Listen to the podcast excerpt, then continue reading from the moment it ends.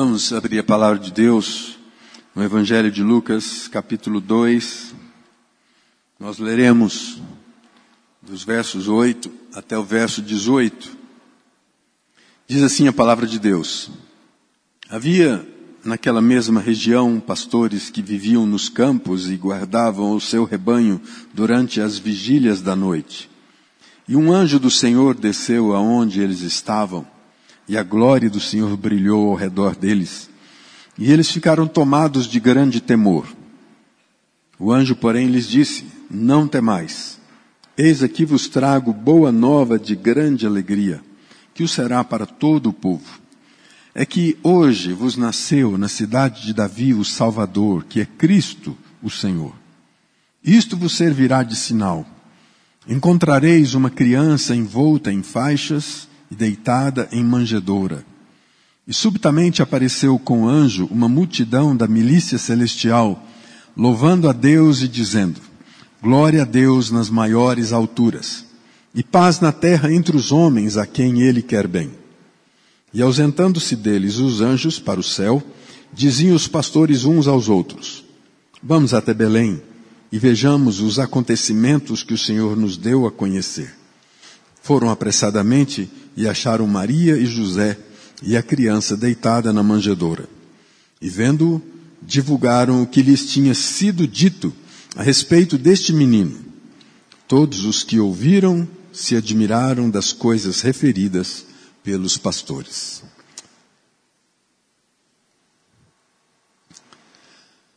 O Natal é marcado mundialmente por uma celebração que se tornou comum. E especialmente no mundo ocidental. Mas o que se espera realmente das comemorações? O que se espera dessas comemorações a respeito do nascimento de uma pessoa tão importante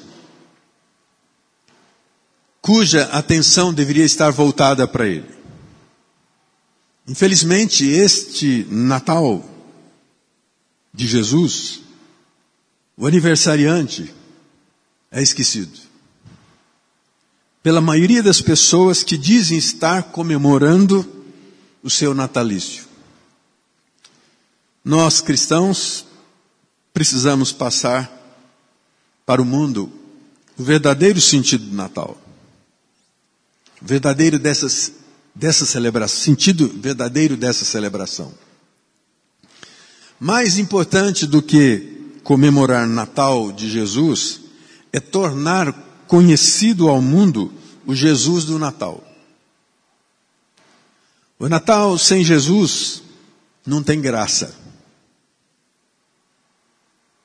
Muitos aproveitam a época natalina como oportunidade para festas, bebedeira, de música alta, danças e até orgias.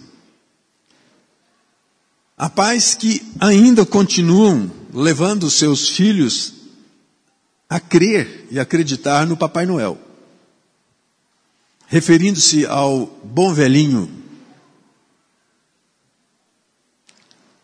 que traz presentes.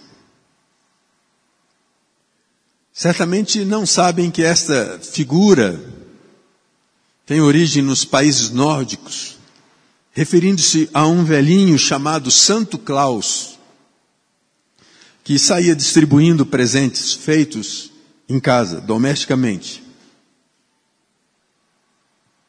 O Natal de hoje, o Papai Noel é mais falado, mais olhado, mais desejado do que Jesus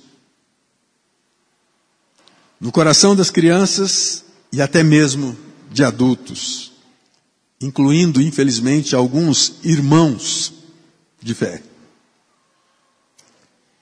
Em muitos lares cristãos, pode não haver uma Bíblia aberta por ocasião do Natal, mas certamente não faltará uma árvore de Natal, que também é oriunda de uma lenda nórdica do carvalho de Odin, que era um deus da mitologia nórdica, cujo culto é de duvidosa natureza. Mas a cristandade fez desse elemento um dos símbolos do Natal. Nós precisamos celebrar o Natal de Jesus. Porque Natal sem Jesus não tem graça. Muito se fala em alegria do Natal.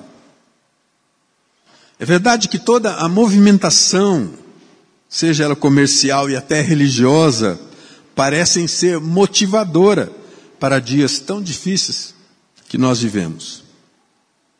As luzes, as músicas, os ambientes são preparados para trazer uma empatia a considerar que realmente esses dias são dias de felicidade. E é por isso que as pessoas tanto dizem Feliz Natal. E elas completam. E um feliz ano novo.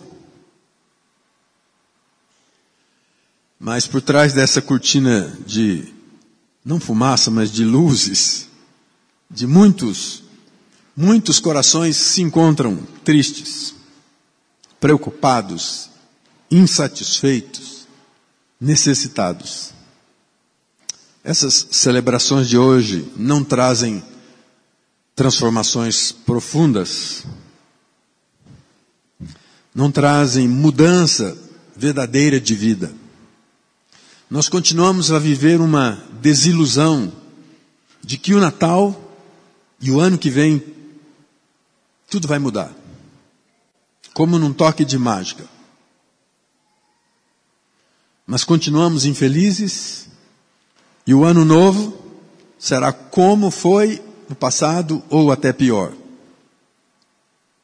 A verdade é que nenhuma celebração ou comemoração com base nas perspectivas humanas trará algo novo e substancial para as nossas vidas.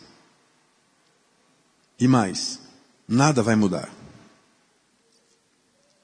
Quando nós olhamos para esse texto de Lucas, capítulo 2, Lucas está escrevendo e narrando o Evangelho e ele lança mão de vários personagens. Personagens que são desconhecidos ou pelo menos não narrados nos outros evangelhos.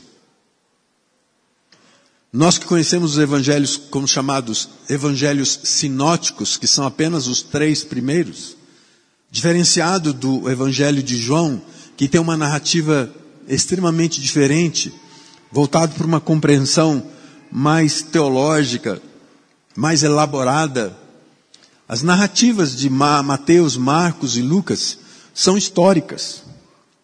Mas, de maneira especial, Lucas apresenta vários personagens diferenciados ou não encontrados nos outros.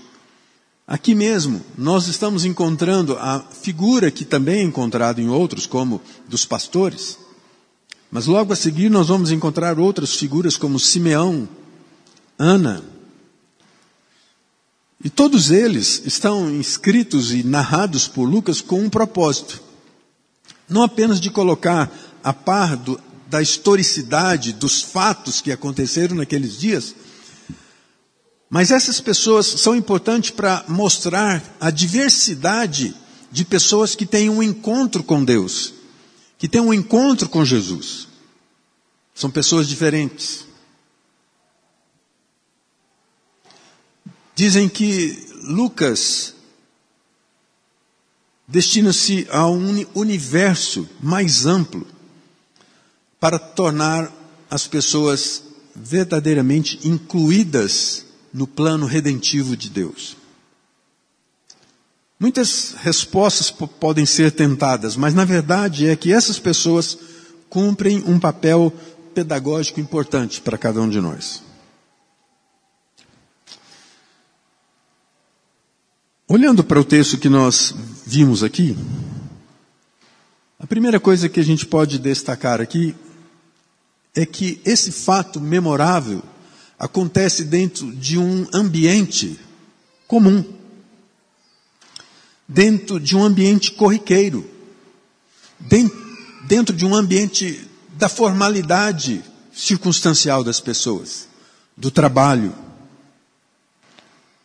E a primeira coisa que nós observamos aqui é que esse Natal é surpreendente. E eu diria que o Natal sem surpresas não tem graça. Pergunta isso para uma criança. Fala para ela que Natal não vai ter presente, que não vai ter surpresas. Elas ficam murchas, elas ficam decepcionadas. O versículo 9 diz que e um anjo do Senhor desceu aonde eles estavam, e a glória do Senhor brilhou ao redor deles, e ficaram tomados de grande temor. Se tem uma coisa que se pode ver à noite, é qualquer ponto de luz. Por mais distante que ele esteja, um ponto de luz, de brilho, pode nos surpreender. Eu certa vez, fazendo uma viagem para São Paulo, como era muito comum, na minha época ainda com as crianças pequenas, a gente saía daqui no final de tarde, ou às vezes até à noite mesmo. E nós estávamos indo para Araçatuba, para um concurso de piano, levando as minhas duas filhas, e uma delas ia participar do concurso. E lá pelas duas horas da, da madrugada, numa estrada de pista simples, já meio sonolento assim. Uma estrada numa reta, de repente eu vi um brilhozinho assim, rápido.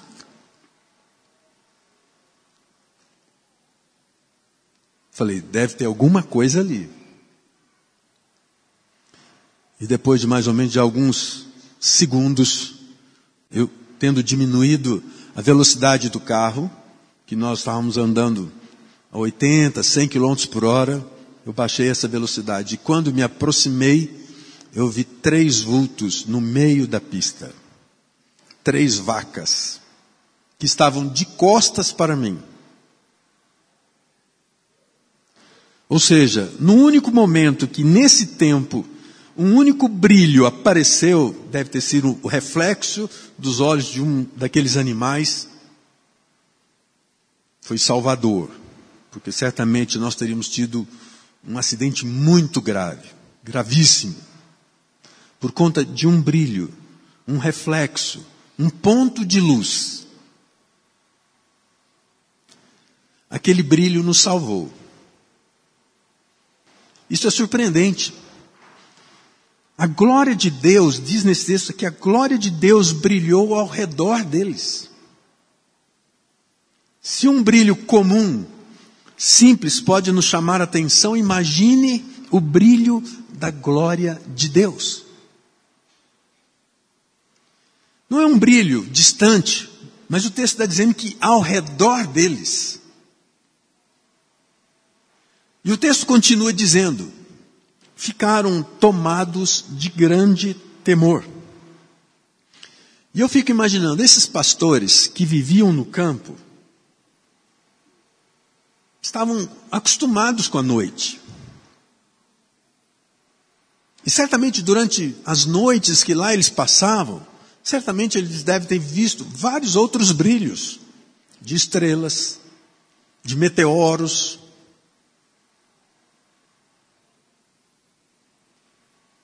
Agora é um brilho diferente. É um brilho que está ao redor deles, o texto está dizendo. A glória de Deus desce até eles. E diante dessa coisa maravilhosa, surpreendente, surge uma reação muito comum àquilo que nos é desconhecido: o medo, o temor, o espanto. Porque o texto continua quando os anjos dizem: não fiquem atemorizados, não temais. Nós poderíamos dizer que essa, esse algo surpreendente pode até nos assustar, como assustou aqueles pastores.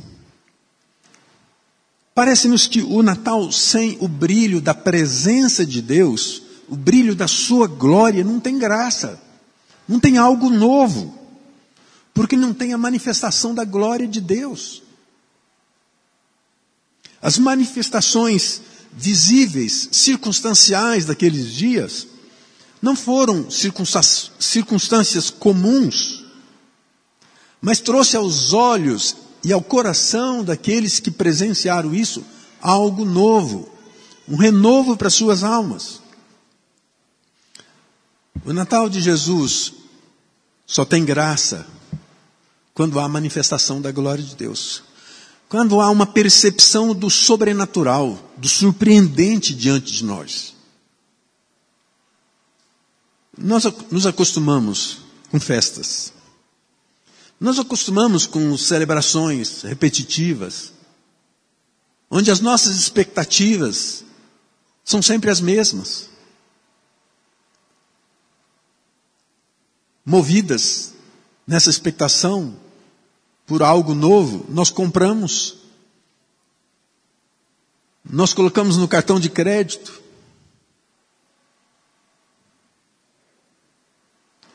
Mas há algo surpreendente aqui também ainda.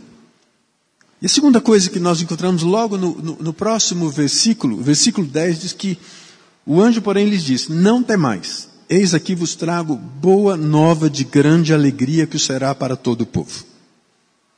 Natal não tem graça quando não tem boa nova de grande alegria. Muito se fala em alegria no Natal. Mas é certo que essa alegria não tem a ver com uma alegria indizível. Essa alegria do Natal hoje é passageira. No dia seguinte ela se desfaz. No próximo vencimento do seu cartão, a dor de cabeça é grande.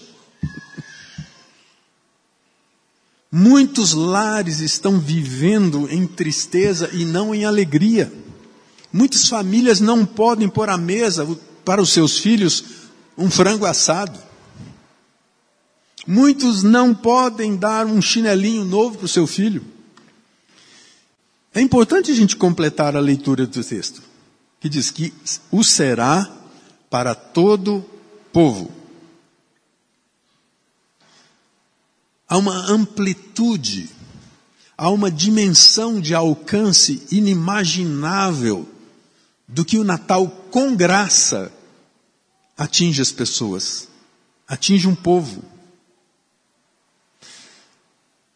A palavra povo aqui geralmente é utilizada para indicar o povo de Israel. Embora essas boas novas fossem para alcançar o mundo inteiro, mas elas chegariam primeiro à nação da aliança divina. Só as boas novas de salvação pode gerar a verdadeira alegria. Só o Natal de Jesus tem graça, alegria, contentamento, sem a necessidade de subterfúgios materialistas, de consumo, para trazer a verdadeira alegria. Só o Natal de Jesus tem graça porque tem redenção, tem salvação, tem libertação. Por que, que nós insistimos em traduzir o Natal de Jesus em figuras mitológicas. Quando o Verbo de Deus se fez gente e habitou em nós, entre nós. Por que, que a gente precisa de um Papai Noel? Por que, que a gente precisa de uma árvore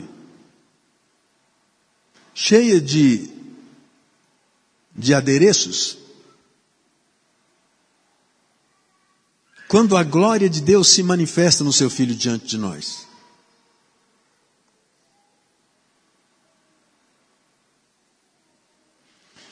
Só as boas novas da redenção pode nos garantir essa verdadeira alegria.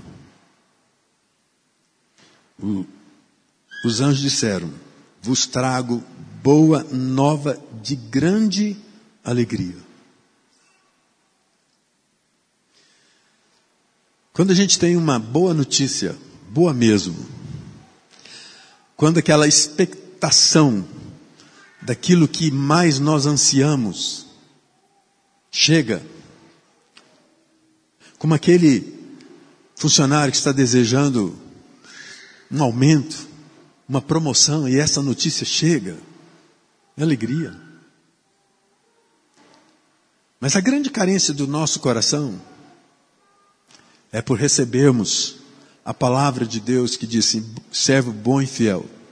Foste fiel no pouco, sobre o muito te colocarei. Que notícia é essa? A terceira coisa está no versículo seguinte, versículo 11, e diz: E que hoje vos nasceu na cidade de Navi, Davi o Salvador, que é Cristo Senhor. O Natal de Jesus tem graça, porque nós temos um Salvador. Nós estamos finalizando o ano com uma polarização política muito radical, radicalizada. Na esperança de todo o povo brasileiro está a necessidade de mudanças. Mas isso não é novo. Nos dias de Jesus, havia também um sentimento como este. Havia um sentimento da nação judaica de que ansiava por um renovo. Isso só se concretizaria no coração judeu porque ele olhava para as escrituras proféticas do Velho Testamento. A expectativa de uma libertação do jugo romano trazia essa esperança. Hoje nós sabemos que isso não se concretizou na perspectiva dos judeus, naquele tempo. Porque esse não era o plano de Deus para a vinda do Salvador. As percepções humanas sempre foram rasas, comparado com os planos e propósitos de Deus. Esse não era o plano de Deus. O plano de Deus para aquela nação, para o seu povo, era a promessa de um filho redentor, que não se caracteriza pela libertação circunstancial, não se caracteriza por nos livrar das nossas provações, das nossas tribulações, mas deseja libertar o seu coração da sua própria escravidão, do seu próprio pecado. Quando você aguarda a chegada de um filho, que tem aquela expectativa, né? Antigamente não tinha nem ultrassom, você nem saberia o sexo. Hoje, com as facilidades tecnológicas, nós até identificamos a, a, a feição do bebê.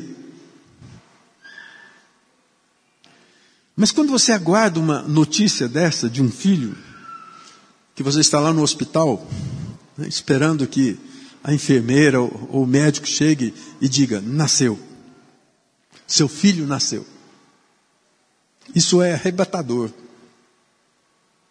Porque foram meses, meses esperando que se manifestasse agora, você podendo pegá-lo no colo. Quando os anjos anunciam esse nascimento, o nascimento do Salvador, é arrebatador. Porque o que vai acontecer não se encerra naquela manjedoura, mas se encerra na cruz.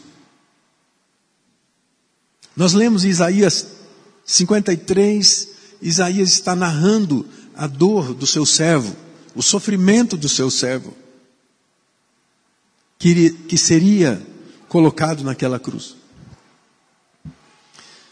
O texto está dizendo: que nasceu na cidade de Davi o Salvador, que é Cristo o Senhor.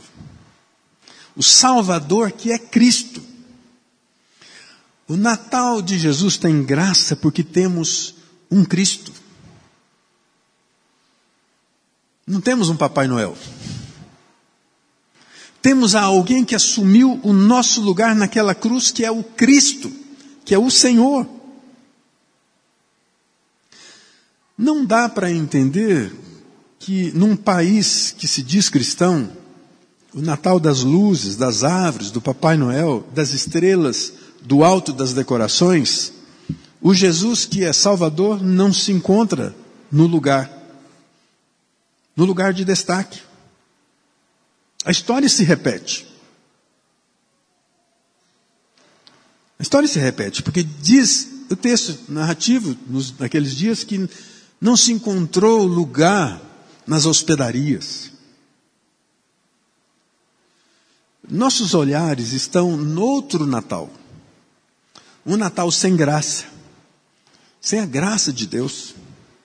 Não adianta eu declarar que desejo um feliz Natal e um próspero ano novo, se a razão desse Natal não é olhar, não é o olhar de gratidão pelo maior presente que nós recebemos o Deus encarnado, o Filho de Deus encarnado. O ano novo não será próspero se esse não for o Natal do nascimento de Jesus em nossos corações. Sua vida será triste, será vazia de significado, porque você continuará celebrando esse Natal dos presentes, das luzes, como você o celebra há tanto tempo. E nada novo acontece. Nenhuma perspectiva além disso paira pelo seu coração. Será monótono, será enfadonho, como tem sido para tantos. Se Cristo não renovar o seu viver. Celebre o Natal. Mas celebre com alegria da presença de Jesus, o maior presente de todos os presentes que você possa receber. E eu encerro só dizendo que o Natal só tem graça se a graça de Deus brilhar ao nosso redor. Se a graça de Deus transformar o meu coração diante da vida que tantas vezes parece ser exclusivista, exclusivo sobre aquele olhar do salmista lá no Salmo 73, quando ele olhava para os homens infiéis e via nele uma aparente alegria, uma aparente, aparente satisfação. O Natal só tem graça se a verdadeira alegria for experimentada com as boas novas do Evangelho na sua vida e no seio da sua família. Porque o Natal que não tem graça não transforma a nossa casa. Ela só traz um ícone do Natal para ser celebrado no único dia do ano. Passados outros 364 dias, sem nenhuma expectação de algo novo, algo renovador, algo transformador, algo que nos faça olhar não apenas para os dias que vivemos, mas para a eternidade. Por último, o Natal só tem graça se o Cristo que nasce na manjedoura for levado até a cruz para a sua vida.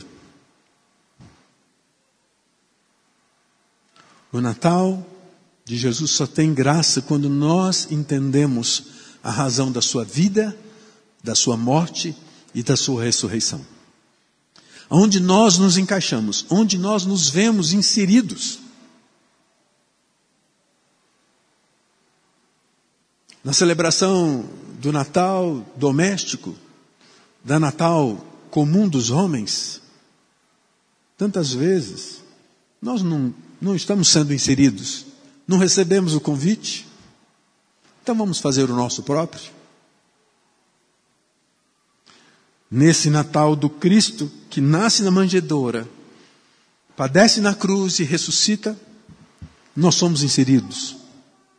Somos inseridos para viver a vida de alegria, de contentamento, de significado aqui, mas com a promessa de vida, vida eterna. Esse Natal tem graça. E que a graça de Deus não apenas possa fazer dessa celebração, desses dias, algo significativo para as nossas vidas, mas também para todos aqueles quantos confessam, aceitam e tornam o senhorido do Senhor Jesus evidente nas suas vidas. Um feliz Natal de Jesus para você. Deus nos abençoe. Curva a sua cabeça, vamos orar.